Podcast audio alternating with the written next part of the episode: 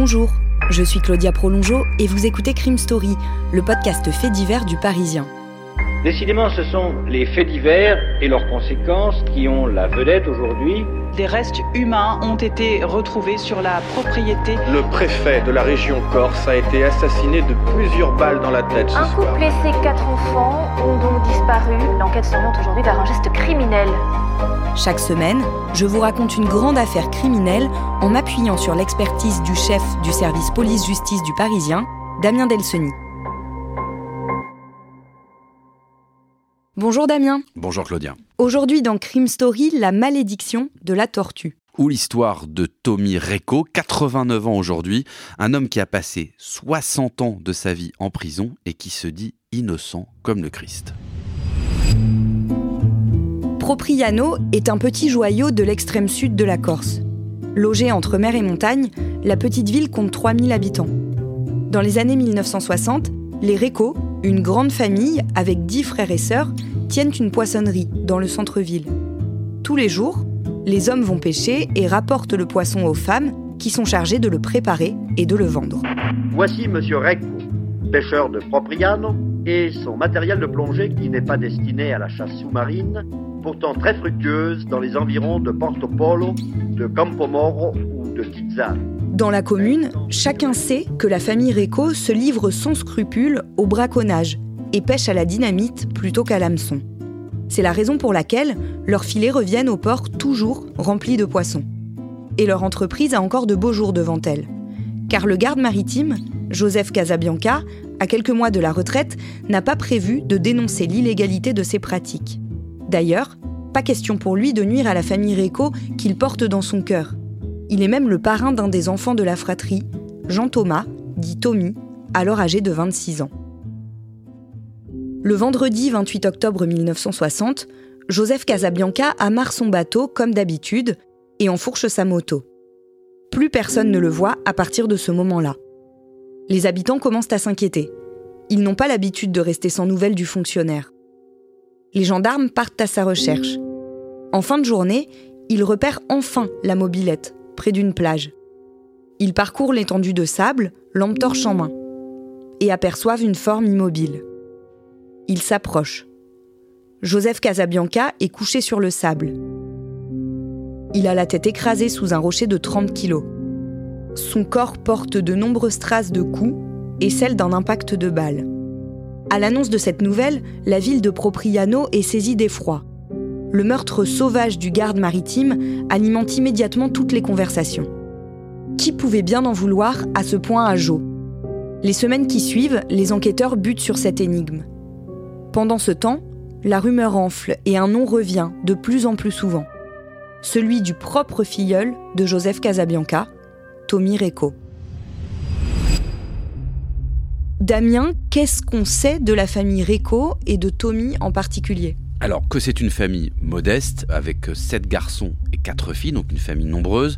Ils ont trois bateaux de pêche, et surtout, ce qui fait un peu la particularité de cette famille, c'est l'endroit où ils vivent. C'est une sorte de cabane en bois qui a été construite par le père de famille.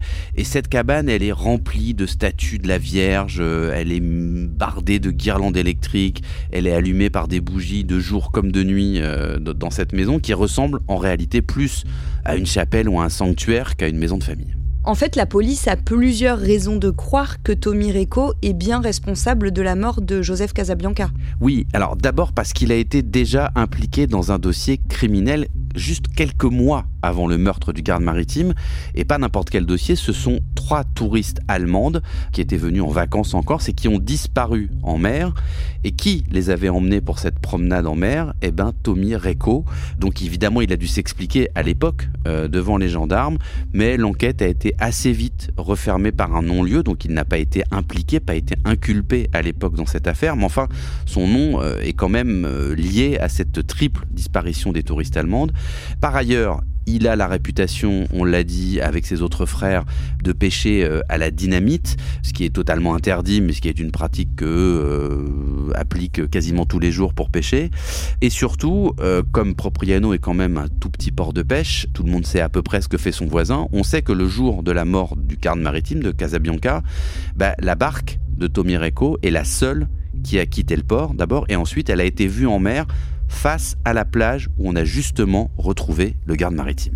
Les enquêteurs retrouvent aussi dans sa barque un élément de la crosse de fusil qui aurait servi au crime. Oui, alors c'est un petit peu le- la preuve hein, euh, ultime, c'est-à-dire que l'arme elle n'a jamais été retrouvée, mais à côté du cadavre euh, de Joe Casabianca, on a trouvé des éléments en bois qui étaient euh, recouverts de peinture verte et qui semblaient provenir de la crosse d'un fusil qui aurait été brisé, sans doute sous, l'effet de coups qui ont été donnés aux gardes maritimes.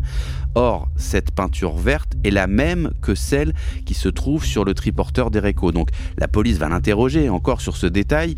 Il admet, lui, quand même qu'il y a des, des coïncidences, c'est même plus que des coïncidences, mais il se défend d'avoir tué le garde maritime. Contrairement à l'enquête sur les touristes allemandes, cette fois, il est inculpé et il est écroué. Environ un mois plus tard, le mercredi 30 novembre 1960, son petit frère fait des déclarations intéressantes à la police. Alors c'est Pierre Réco, hein, lui il a 16 ans. Il se trouve que Pierre Réco, il était avec son frère Tommy dans la barque le jour du crime. Et Pierre, bah, il va tout simplement charger, accuser son grand frère.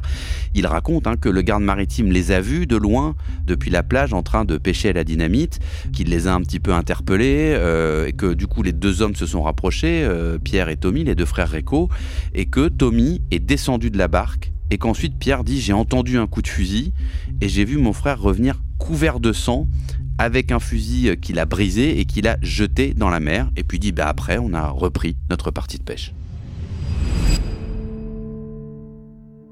Placé en garde à vue, Tommy Réco passe à table. Il ajoute même quelques détails au récit qu'a livré son petit frère. Je suis allé vers le garde avec mon fusil, dit-il aux enquêteurs lors d'une audition rapportée dans le journal Le Monde en 1962. Il m'a crié Qu'est-ce que tu fais? J'ai répondu Prends ça pour toi.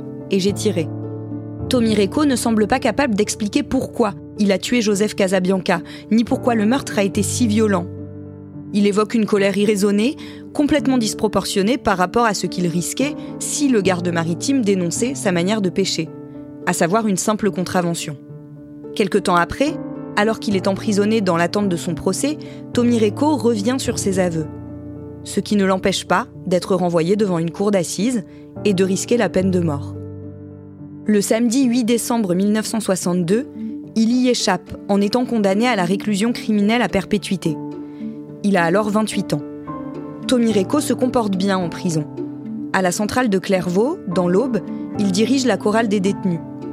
Il est bien vu du personnel pénitentiaire, surtout après avoir pris la défense des surveillants lors d'une mutinerie. Les rapports sont laudateurs. Très bon travailleur, excellent détenu, grande maturité, va se reclasser rapidement.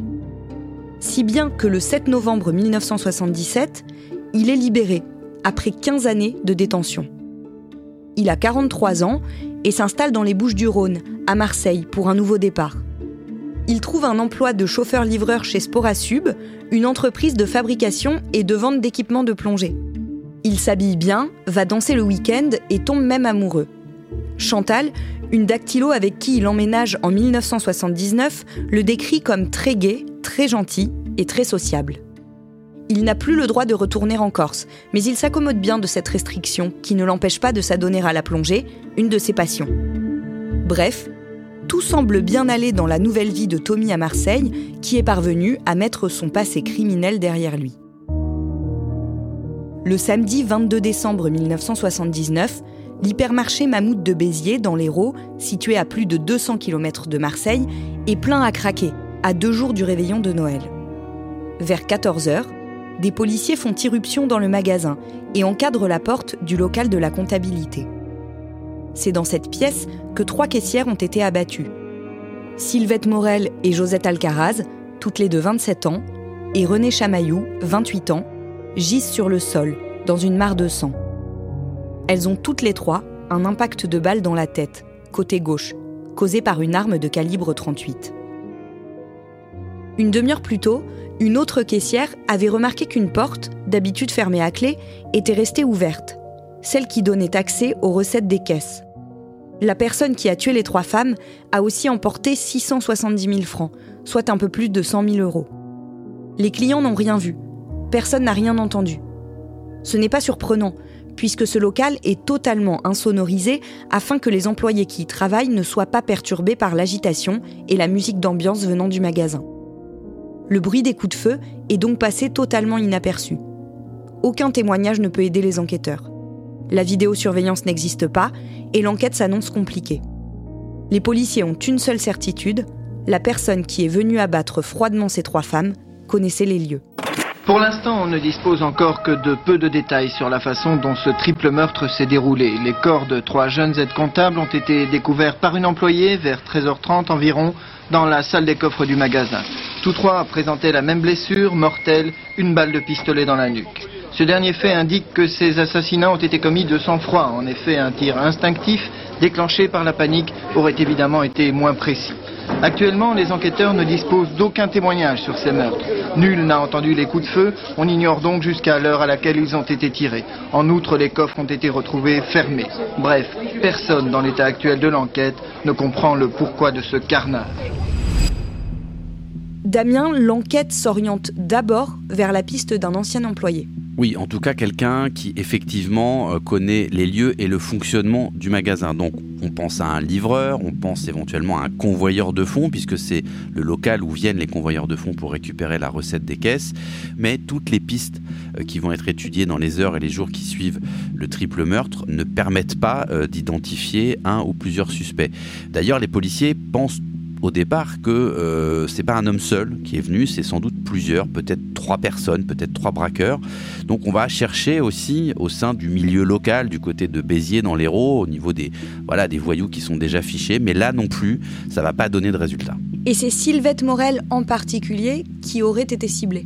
Alors, c'est ce qu'on pense parce que les personnes qui ont commis ce triple meurtre et ce vol ont, semble-t-il, attendu qu'elles se fassent ouvrir le bureau par les deux autres employés qui étaient déjà à l'intérieur. Ils espéraient sans doute, ces braqueurs tueurs, que euh, on leur remettrait les clés de la salle des coffres parce que c'est là où il y avait le, le plus d'argent. Ce coffre, il se trouve au sous-sol, mais aucune de ces trois femmes ne disposait des clés d'accès au coffre. On pense en revanche que les trois femmes sont des victimes collatérales. Le projet, effectivement, ça semble pas être de tuer ces trois caissières, ça semble plutôt être de mettre la main sur la recette euh, du magasin euh, pendant cette période de Noël qui est sans doute euh, assez élevée. Donc pourquoi les tuer? Bah, L'hypothèse la plus probable, c'est que le ou les meurtriers voulaient pas être reconnus. Donc s'ils voulaient pas être reconnus, c'est peut-être que les caissières, et notamment Sylvette Morel, qui travaille là depuis 11 ans dans cet hypermarché et qui connaît tous les employés et qui connaît aussi l'emploi du temps des personnels de la société de gardiennage, ceux qui sont chargés de la surveillance du magasin. Enfin, elle connaît un peu tout le monde, Sylvette Morel. Donc, euh, les enquêteurs se disent bah, peut-être qu'elle a été tuée, elle et les deux autres, parce que bah, le ou les meurtriers, ils étaient connus des employés du magasin. Finalement, toutes les pistes explorées sont refermées les unes après les autres. Oui, les jours passent, mais l'épais brouillard qui enveloppe l'enquête va se lever brusquement à la fin du mois de janvier 1980, à 300 km de Béziers. On est à peine un mois après la tuerie du mammouth et c'est un autre bain de sang qui va fournir la clé de l'énigme.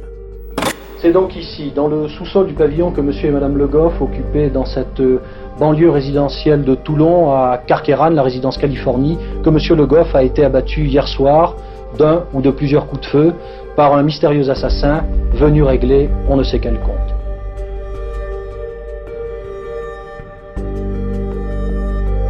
Vous venez d'écouter le premier épisode de Crime Story, La malédiction de la tortue. Suite et fin de ce podcast dans le deuxième épisode, déjà disponible sur toutes les plateformes d'écoute et sur leparisien.fr. Crime Story est le podcast fait divers du Parisien.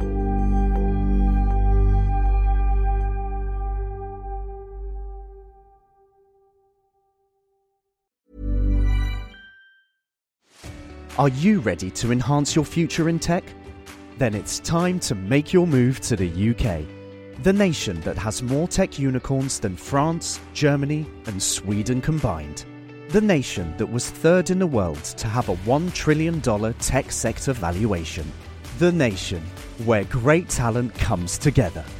Visit gov.uk forward slash great talent to see how you can work, live, and move to the UK.